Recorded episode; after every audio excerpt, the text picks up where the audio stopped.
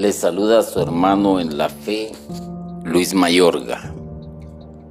Hoy, en el segmento Dios te ama, vamos a darle paso a este tema cuyo título es ¿Qué buscan? Es una interrogante y toda interrogante pues tiene una respuesta a la luz de las sagradas escrituras. Hoy el hombre busca muchas cosas, hace preguntas y en muchas no va a obtener respuesta. En el nombre del Padre, del Hijo y del Espíritu Santo. Después de que San Juan presenta a Jesús como la palabra de Dios que viene a poner su casa entre nosotros, nos cuenta también la historia de su vocación. Cómo fue que él se encontró con Jesús.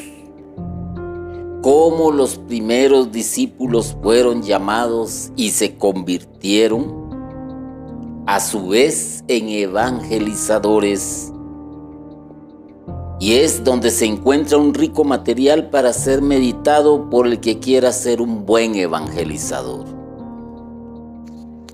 Desde la apertura que se le da a la iglesia después de Concilio Vaticano II, hay una gran participación de los laicos, laicos que tenían vedadas muchísimas cosas y entre ellas pues era la evangelización. Era impensable que un laico pudiese lanzar un mensaje evangelizador y mucho menos hacer un estudio de las sagradas escrituras. Pero el Espíritu Santo da una muestra más de su existencia y los laicos empiezan a jugar un papel importante a la par del sacerdote. Eso sí, en muchos de los casos los sacerdotes no aceptan esta ayuda, pero el laico ha estado y estará presente. También se dio lugar a la formación de organizaciones religiosas y muchos movimientos nacieron con una efusión del Espíritu Santo. Son los laicos los que narran ahora la historia de su conversión.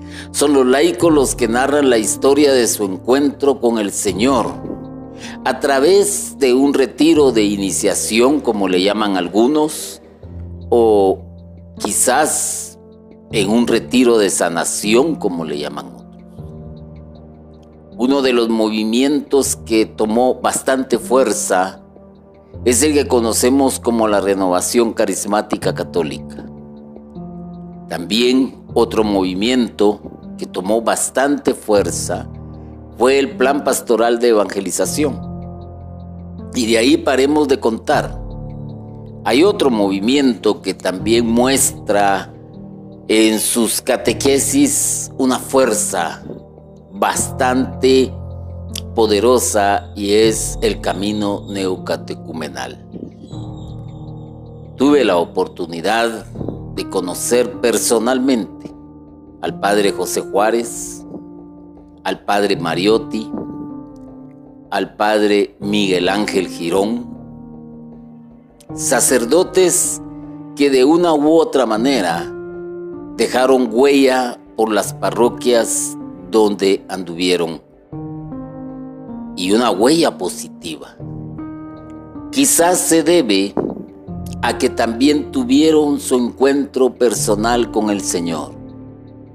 Pero un dato muy importante, un hecho muy impactante es el del padre Hugo Estrada, quien habla muy bien del encuentro que él tuvo con el Señor y cómo a partir de ahí se convierte en un excelente evangelizador, tanto así que ha escrito infinidad de libros, ha aparecido en diversos, diversos canales de televisión.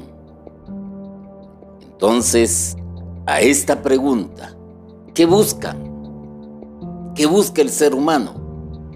¿Qué busca el evangelizador?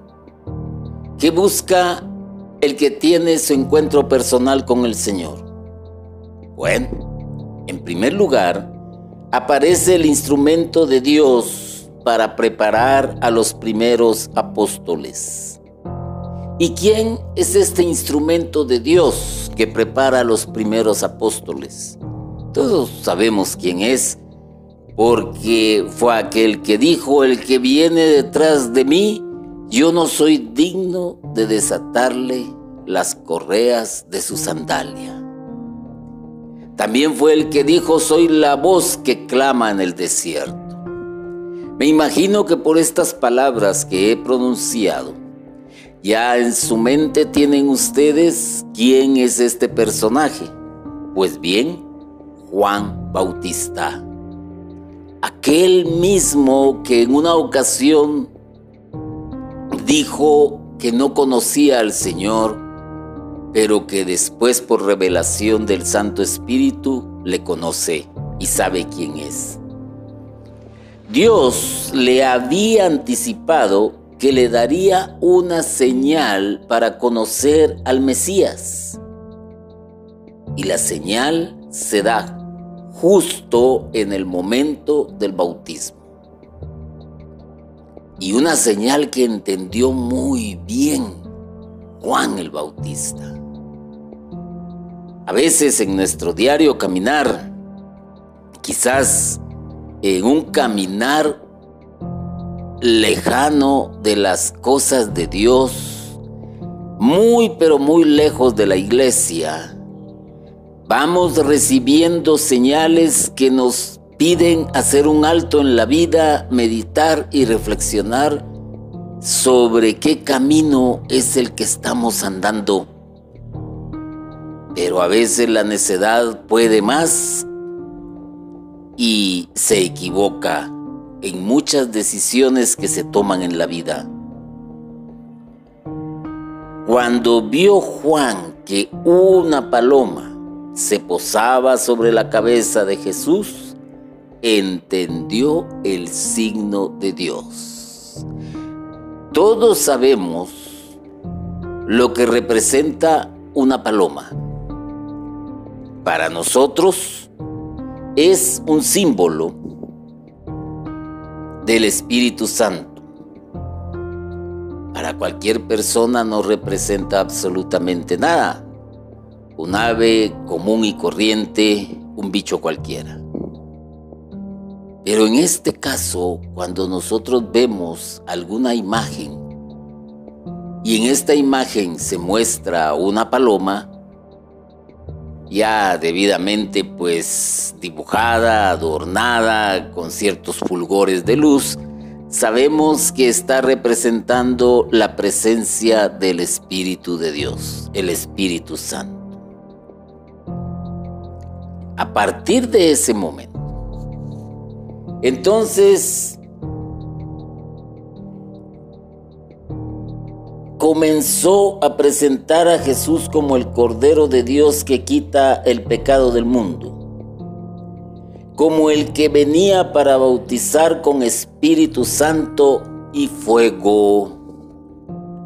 Recordémonos que la Trinidad está representada de muchas maneras. Y recordémonos de algo muy importante. La misma tierra ha sufrido el bautismo por el agua, el bautismo por la sangre de Jesucristo y está a la espera del bautismo del Espíritu Santo, que ciertamente ya ha dado muestras de su existencia. ¿Y por qué digo esto? Antes, en la historia de la salvación, solo se conocía a Dios. Posteriormente, y cumpliéndose el tiempo perfecto, el tiempo estipulado, el tiempo marcado por Dios, aparece Jesús, aparece el Hijo, Primero la manifestación del Padre, después la manifestación del Hijo. Y 40 días después de que Jesús se eleva a los cielos, aparece el Espíritu Santo que se posa como lenguas de fuego sobre la cabeza de los creyentes. La manifestación del Espíritu Santo que es la que estamos viviendo hasta la fecha, hasta hoy en día. ¿Y qué quiere decir esto? Que más adelante la tierra va a ser purificada en su totalidad por el Espíritu Santo. Hoy estamos viviendo esas manifestaciones y Concilio Vaticano II fue una de esas manifestaciones. Y los movimientos religiosos y los sacerdotes que han dado con su ejemplo, con su sabiduría y con su deseo de trabajar, manifestaciones también de que han sido tocados por el Espíritu Santo. No digamos de santos contemporáneos como Juan Pablo II, que fue un excelente evangelizador, que fue una persona que le inyectó una dinámica muy especial a la iglesia y que causó una revolución espiritual a nivel mundial. No olvidemos también a Madre Teresa de Calcuta, que con cada una de sus actitudes y su entrega a los más necesitados, mostraba también el amor de Dios a aquellos que le necesitaban, a aquellos a quienes consoló. Son dos dignos ejemplos contemporáneos y habrán más y seguirán existiendo porque son las señales que el Señor da a la humanidad acerca de su existencia, pero que en nuestra ceguera no la sabemos reconocer. Además de esto, Juan dio un testimonio de mucho valor ante todos. Póngale atención a esto. Pónganle mucha atención a esto. Dio un testimonio de valor ante todos. Un día le preguntaron si él era el Mesías. Juan con toda humildad respondió que él no era digno siquiera de desatarle la correa de sus sandalias al Mesías. ¿Qué te dice eso, hermano? ¿Qué te dice eso, hermana? Te está diciendo algo que a veces no aceptamos. El hombre actual es incapaz de reconocer la grandeza de Dios porque está sumido en la tecnología, está sumido en todo aquello que la publicidad le propone como un bienestar y que ese bienestar lo va a llevar a disfrutar mejor de la vida. Un buen teléfono, un buen iPad, una buena tablet, un buen automóvil, artículos para el hogar, refrigeradoras inteligentes, televisores inteligentes. Hoy estamos trabajando a nivel humanidad con la inteligencia artificial también, que lo único que está buscando es satisfacer la comodidad del ser humano para que pueda tener mucho solaz y esparcimiento. ¿Qué te parece eso? ¿Qué te parece eso? Casi no hacer nada casi no hacer nada. ¿Cuántas amas Ya no son amas de casa, antes eran amas de casa. ¿Cuántas señoras, esposas, ya no lavan? Porque hay un aparato que uh, tiene rato de existir, pero de acuerdo a las nuevas condiciones económicas, facilidades de pago, etc., es un instrumento que se ha hecho más que popular. ¿Cuántos antes admiraban su control remoto, eh, cómodamente sentados desde su butaca para ver su programa de televisión favorito? Hoy no, hoy simplemente es con el reconocimiento de voz. Y vamos avanzando y vamos avanzando. Y esto ha llevado a que el hombre comience a creerse un ser superior y lo que es peor, superior a Dios. Y les hablé únicamente en el campo tecnológico y quizás en el campo económico, pero hay muchos más campos. Hoy la tecnología se está convirtiendo en un todopoderoso. Hoy todos dependemos de aplicaciones que conocemos como apps. Hoy todos dependemos de un teléfono. Hoy todos dependemos de motores de búsqueda en las redes, en internet. Ah, hoy todos tenemos de una u otra manera una dependencia tecnológica. Y entonces también hay que tomar en cuenta lo siguiente.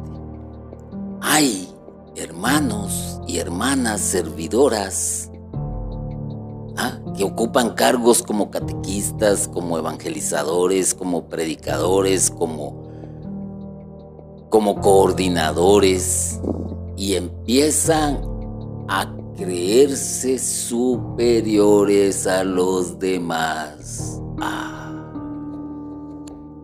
Interesante, interesante. Y no tienen la humildad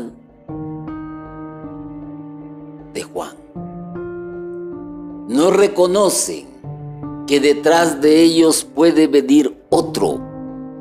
Y aquí hay que poner muchísima atención en esto. Ciertamente Juan allanó el camino para que pasara Jesús, el Mesías. ¿Y qué es lo que hacemos cada uno de nosotros? En este arduo caminar de la vida y también en el servicio. Excelente, hoy eres evangelizador, hoy eres predicador, hoy eres catequista, hoy eres funcionario de una institución religiosa. Pero ojo, detrás de ti viene otro y mejor. Viene otro mejor que ya está empujando, pero a veces se le pone zancadillas, a veces se le hace tropezar, a veces se le empuja con las actitudes y no dejamos que brille por sí mismo ni le ayudamos a brillar. Y entonces creamos lo que conocemos como cismas. Y Juan fue claro porque también dijo que él solo bautizaba con agua, pero que el Mesías bautizaría con Espíritu Santo y con fuego. Ah, pónganse a pensar en esto. Él únicamente iba a utilizar otro elemento de los que existen en la tierra, el agua. Pero quiso decir con esto que el que venía detrás traía un poder de lo alto, el Espíritu Santo, y con el fuego del Espíritu Santo, con el poder de Dios, que es más poderoso que el agua, que es más poderoso que cualquier elemento que nosotros conozcamos. Ah, Qué humildad la de este hombre. ¿Cuántos de nosotros seríamos capaces de reconocer que somos apenas pequeñísimos en todo el universo, somos nada, porque esa es la realidad, pero a los ojos de Dios lo somos todo. ¿Cómo nosotros no somos capaces de reconocer que el ser humano es igual, idéntico al otro ser humano y que en ellos se muestra el rostro de Dios, imagen y semejanza de Dios y sin embargo lo violentamos, le torturamos, lo perseguimos, lo acechamos, lo asesinamos. Esa es la humanidad, alejada también de Dios no reconocemos a Dios, que es más poderoso que nosotros. Y a nivel personal, a veces no reconocemos la autoridad de los papás, de las mamás, no reconocemos la autoridad del hijo mayor, no reconocemos la autoridad eclesial, no reconocemos que también detrás de nosotros viene alguien más que puede tener más habilidades que yo y que el Señor me ha dicho, bueno, hasta aquí llegas. Deja y dale paso al que viene atrás. Pero muchos cuando sucede esto se largan. Se largan de su parroquia, se largan de su movimiento. Quieren ostentar el poder sí o sí, quieren mantenerse en el, en el poder sí o sí. La pregunta es, ¿qué busca? ¿Qué busca? ¿Poder? ¿Aplausos? ¿Fama? ¿Gloria? ¿Qué busca? ¿Qué busca el ser humano? ¿Poder? ¿Fama? ¿Gloria? ¿Dinero? ¿Riqueza? Ser el centro de atención.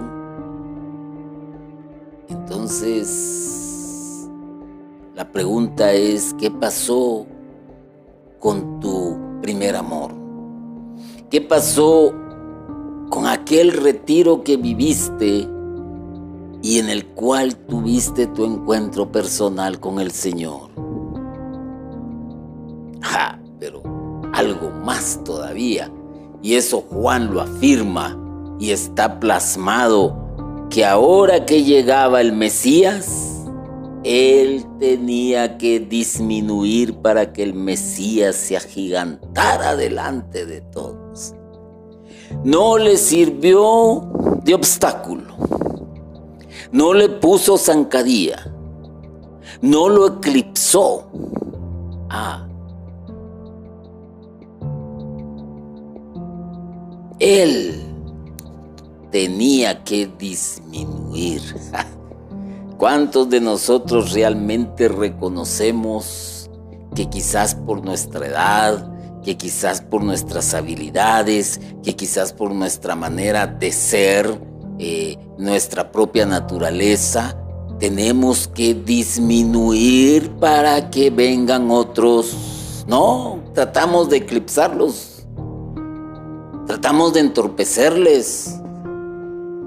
Ni pensar en darle un cargo similar al que yo tengo, mucho menos hacerme yo a un lado y que él lo ocupe, porque no va a hacer las cosas como las hago yo. Qué pensamientos tan mundanos, pero qué pensamientos tan llenos de sabiduría los de Juan. El buen predicador el buen catequista, el buen evangelizador, es el que ya se ha encontrado personalmente con Jesús como su Salvador y Señor. De otra manera no puede estar hablando otra cosa. Es cierto, y lo hemos dicho, y lo he dicho, tenemos que formarnos, tenemos que leer, tenemos que instruirnos porque tenemos que aprender a ser discípulos. Tenemos que conocer de teología, de mariología, de cristología, de, eclesiología, de hermenéutica, de, de todo lo que tú quieras, leer bastante y con frecuencia los documentos de la iglesia, las encíclicas, tenemos que tener el catecismo de la Iglesia Católica, leerlo también. Tenemos que tener y formarnos un conocimiento vasto en las cosas que nos competen y que nos interesan y leer la Sagrada Escritura. Pero un momento, un momento. Muchos nos hemos convertido en buenos, buenos alumnos conocemos muchísimo. Sabemos de casi todos los campos que competen a la iglesia. Ah, somos eruditos en teología, eruditos en cristología, eruditos en mariología. Oh, pero eso no basta. Y lo que realmente importa es haber tenido un encuentro personal con el Señor. ¿Y por qué digo esto? Veamos dos puntos muy importantes y que los cito continuamente porque son los más conocidos y los más famosos, llamémosle así, si les queremos dar fama. Uno de ellos, el famoso y bien conocido Saulo erudito el hombre, conocedor de las sagradas escrituras. En ese entonces, lo que conocemos como el Viejo Testamento. Creció con la enseñanza y la sabiduría de su tiempo y muy metido en su fe. Ah, muy bien, excelente, perfecto. Sin embargo, no había tenido su encuentro personal con el Señor. Y más adelante, cuando ya lo tuvo, él mismo dice, les he hablado con palabras sencillas. Ah, oigan eso. A él le interesaba dar un mensaje y él no hablaba de sí mismo, sino hablaba de aquel que habla Juan ¿Ah? Entonces, ¿a qué, qué buscaba Pablo después de su conversión? Buscaba que todos conocieran al Señor Jesucristo como el Salvador. ¡Ah, qué belleza! ¿Y qué buscaba antes?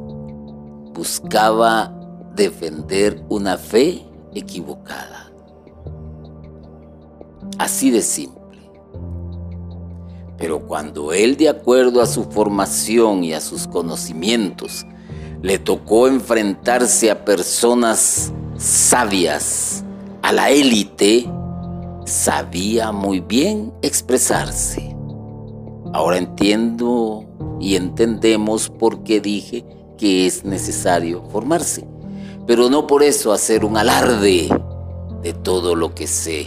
No, el alarde que tienes que hacer y que es válido es anunciar al Señor como Salvador, como el Hijo de Jesucristo, como el Hijo de Dios, como el Hijo de la Virgen María, como el Hijo de San José y que vino al mundo como el Cordero de Dios que quita los pecados.